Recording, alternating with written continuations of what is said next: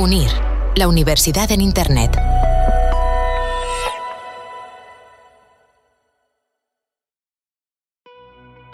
En plena era tecnológica, las empresas se pueden permitir seguir creando empleo. En este episodio hablamos con Juan Ramón Pérez Sancho, CEO de Grupo Eulen. Pero es muy bueno que esos futuros directivos, esos alumnos que ahora están cursando su MBA, si tienen la ocasión y si no que la busquen, eh, que la propicien, se pueda mover en diferentes posiciones en la compañía. Eso te da una visión global. Hagas lo que hagas después, te va a permitir conocer todas las áreas. Habla sobre liderazgo en esta nueva versión de Visión CEO, en la que aborda los ejes esenciales para gestionar equipos con éxito. Además, explica lo que debe tener en cuenta un directivo para lograrlo.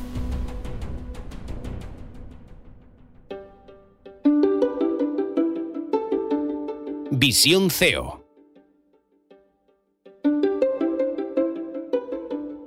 un podcast de UNIR, la universidad en Internet. ¿Qué tal, Juan Ramón? Hola Iñaki, ¿qué tal? Pues encantado de, estar aquí con vosotros. Vamos a hablar con un consejero delegado, con un directivo de una empresa acostumbrada a crear empleo. Por eso eh, la conversación va a girar alrededor de las personas, pero lo vamos a hacer con una persona que dirige eh, una compañía como Eulen, una compañía creada por personas, creadas por una familia, creada por un fundador. Y eh, en primer lugar queremos saber cómo ha cambiado todo desde que se creó esta empresa hace 60 años, cómo ha cambiado eh, las habilidades que tiene que tener un directivo. Vosotros, el grupo, está presente en 30 países, tenéis más de 60 servicios, creáis empleo eh, todos los años. Sigue siendo uno de los grandes empleadores eh, de España. Pero en estos años, ¿cómo han cambiado las habilidades para ser directivo? Ante todo, gracias por la, por la invitación y encantado de poder estar en esta, en esta conversación que además es, en eh, tu caso, amigable siempre. ¿no?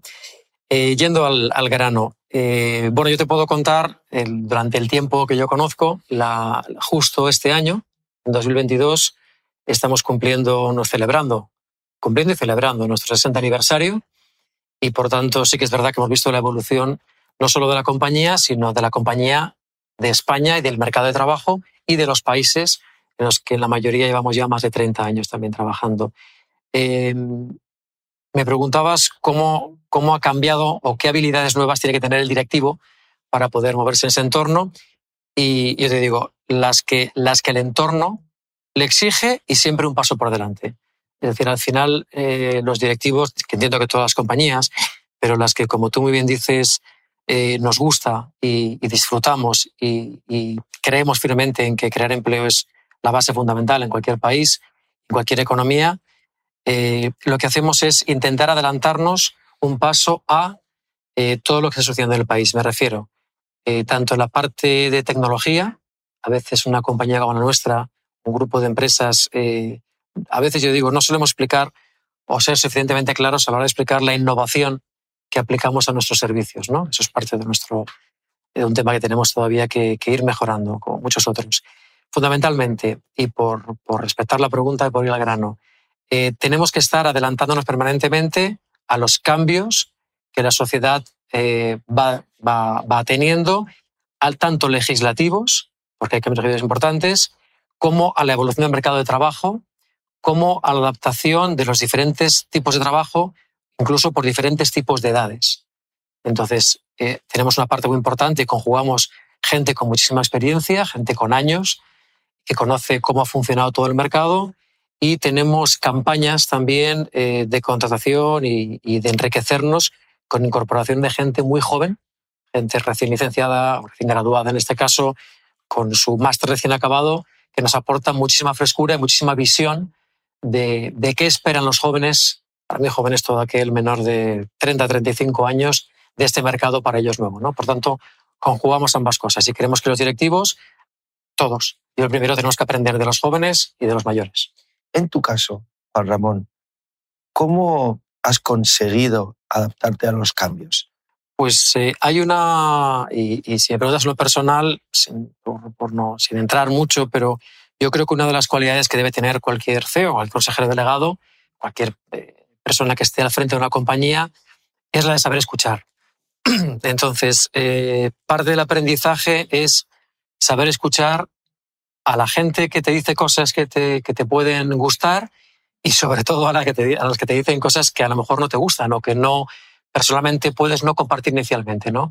Por tanto, esa evolución, esa, eh, ese posible crecimiento y adaptación tiene mucho que ver con saber escuchar a tus equipos, al entorno, al entorno macroeconómico, al micro, a la competencia, a otros sectores. Es yo a veces me, encuentro, y, y disculpen un ejemplo muy breve, me encuentro a lo mejor en una conferencia, una charla, en no sé dónde, en tal sitio, por no poner ejemplos, y están hablando del sector, no sé, metalúrgico. Y me encuentro a alguien y dice, ¿qué haces esto aquí? Intentas tener otra vez un nicho y tal, y digo, no, estoy pensando qué pasa con vosotros porque no sé en qué derivada eso va a acabar en nosotros, ¿no? Y por tanto, permanentemente alerta, escuchando mucho a los de dentro y a los de fuera. ¿Hay un precio que se paga por ser directivo? Eh, bueno, yo si me permite, Iñaki, te diría, eh, yo, no lo llamaría precio.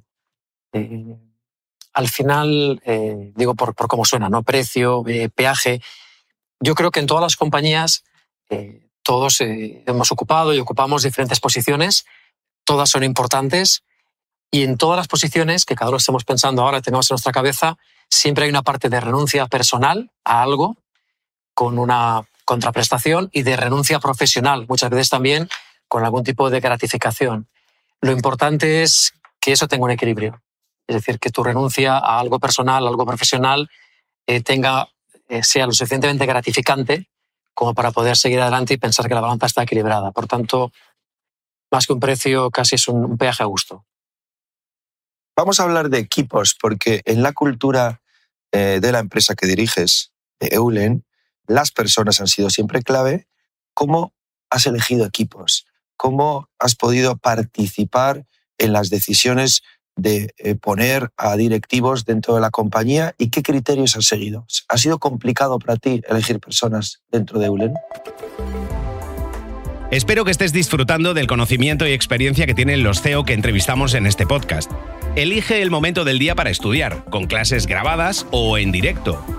Desde el principio tendrás todo el calendario para organizarte como quieras.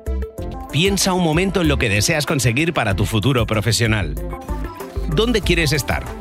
En Unir, la universidad en Internet, te ayudamos a alcanzar tu próxima meta a través de nuestras maestrías oficiales y 100% online. Encontrarás el máster que te conduce a conquistar tus sueños. Visión CEO, el podcast.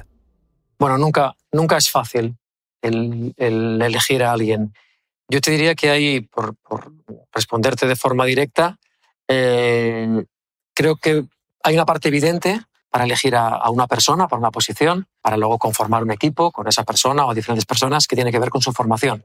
una vez más, y estamos hablando para, para alumnos o preguntas que te trasladan tus alumnos, una vez más hay una parte muy evidente, que es la parte, digamos, más, más física, más tangible, que es una formación. Tienes que conocer si vas a trabajar. Por tanto, la parte de formación y, posgrado y demás, esa es la parte evidente. Y luego hay una parte que yo creo que es tan importante que tiene que ver con dos cosas. Una es eh, el compromiso esas personas puedan demostrar y su afinidad con los valores de la compañía. Entonces, hay gente buenísima eh, con una preparación académica excelente, pero que por lo que sea no encaja en los valores, en, digamos, la, la, parte eh, core de una compañía. Y no pasa nada. Hay muchísimas otras compañías en las que puedes encajar. Y gente que a lo mejor tiene una formación académica no la más brillante, no es el número, no su promoción, pero en cambio sí tiene un compromiso y tiene una, una afinidad con los valores de la compañía que sabes que va a encajar perfectamente. Y además va a hacer que la gente que trabaje con, él, con esa persona sean como ellos, ¿no? ¿Qué sucede cuando no hay ese encaje? Porque esto es también uno de, las, de los momentos difíciles de un directivo, gestionar los conflictos. Incluso gestionar los egos de los equipos, ¿no? ¿Cómo lo llevas tú, Juan Ramón?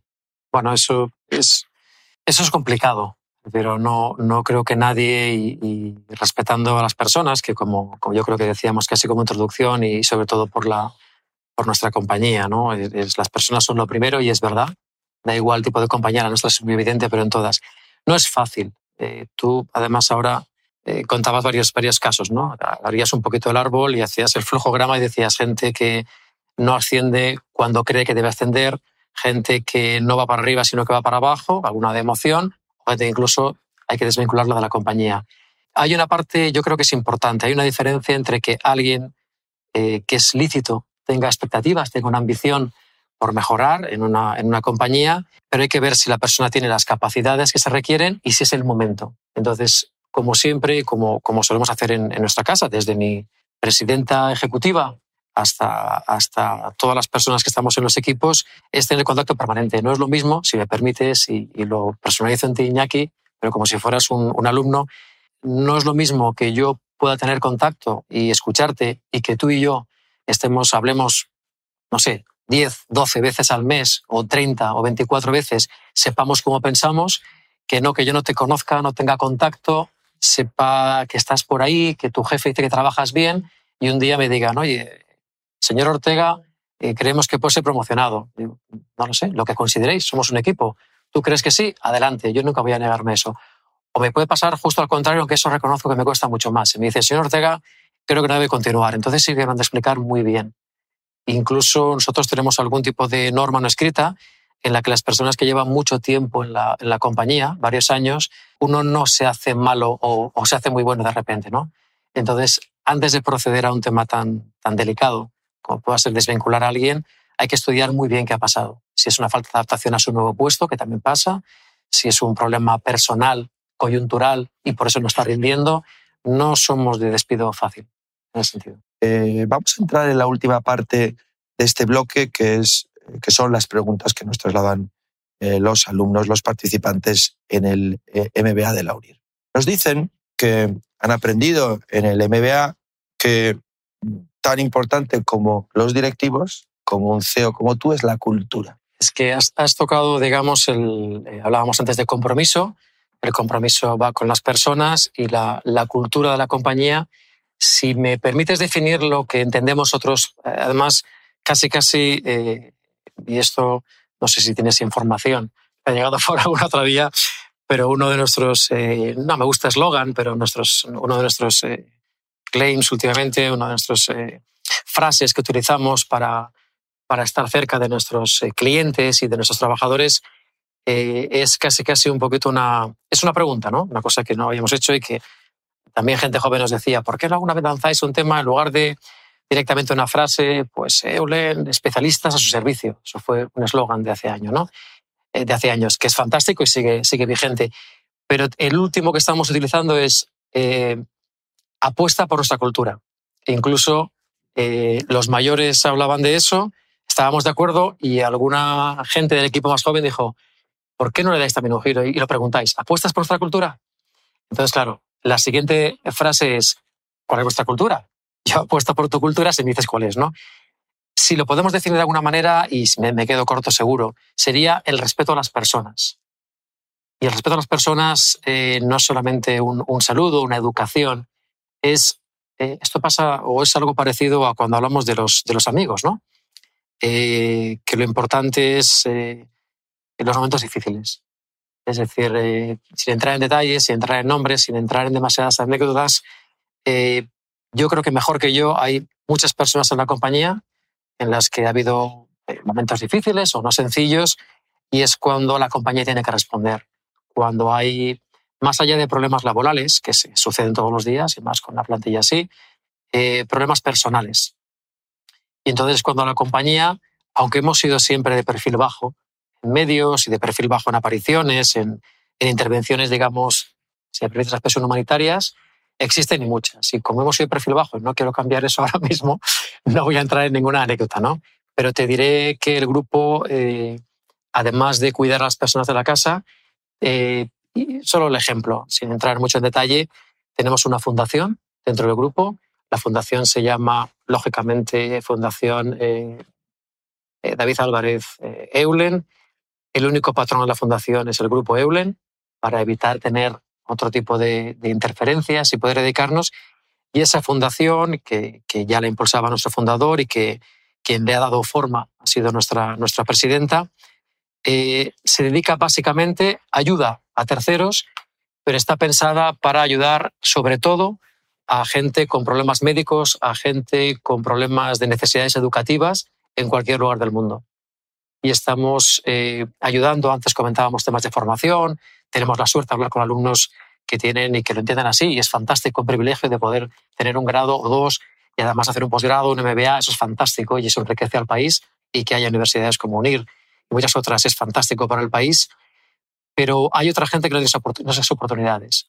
Y nosotros, de la manera, no sé si decir humilde, porque puede sonar justo a falsa humildad, de la manera más silenciosa posible, sería más correcto, estamos ayudando en que muchísimos países, incluido España, aunque parezca increíble, haya gente que pueda, por ejemplo, completar sus estudios, que para ellos es, eh, por motivos que sean, los han dejado de hacer. Te diría que ese es uno de los mejores ejemplos. Es permitir a alguien que logre algo que durante años no ha podido hacer por diferentes circunstancias y que el premio se consiga en llegar donde, donde querían llegar. Y luego, lógicamente, abrir la puerta a nuevas oportunidades laborales a esa gente. Ahora que ya ah, de dos grupos, habrá alumnos que no estén viendo que lo están cursando y habrá alumnos que estarán pendientes de, de entrar. ¿no? Para todos, eh, primero, eh, yo creo que hay que tener unas metas claras para elegir qué MBA me, me puede convenir más. ¿Cómo saber cuál me conviene más? Además de los eh, profesores y los expertos que puedes aconsejarles, eh, familiares y demás, conocidos, eh, profesionales, yo me trasladaría un poquito en el tiempo, en el futuro, y diría, ¿qué me gustaría? ¿Cómo me veo? ¿Qué quiero estar haciendo dentro de cinco o seis años o siete? ¿no? Me gustaría estar haciendo eso trabajando allí. Bueno, pues voy a coger un camino de ese laberinto en que ese MBA me acerque a poder entrar en, esa, en esa, parte que me gusta. ¿no? Eh, esa formación académica para esos alumnos, además, eh, no solamente esa parte, sino también un MBA te permite entrar en contacto con personas muy interesantes, eh, aprender de esas personas, no solamente durante la, la transcurso del MBA, sino a posteriori. tienes contactos para toda la vida. Yo, yo el mío lo hice hace 20 años y tengo contacto todavía con las personas intercambiamos opiniones, escuchamos, eh, te cuentan cosas que han ido bien, te alegras muchísimo por ellos y cosas que han salido mal y aprendes mucho más. Y luego hay una parte importante para los alumnos, si me permitís, y es eh, como estudiar MBA con dependencia de tu situación personal. Pues la mayoría serán solteros, pero puede haber gente que esté en pareja o incluso alguien puede tener hijos y demás, que le pidan a su entorno cercano mucha paciencia, porque un MBA, para aprovecharlo al máximo, requiere muchísima dedicación. Y por tanto, de verdad lo digo, no es, ninguna broma, eh, antes de iniciarlo, o mientras si lo están haciendo, es que su círculo cercano de amigos, conocidos, pareja, familiares y demás entienda lo importante que es ese tiempo que están dedicando. Eso es una, una inversión para el resto de su vida. Muchas gracias, Juan Ramón. A vosotros. Os animamos a que podáis participar en la siguiente edición Visión CEO.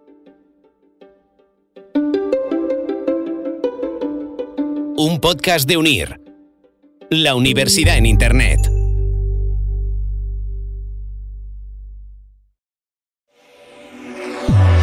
Unir. La universidad en Internet.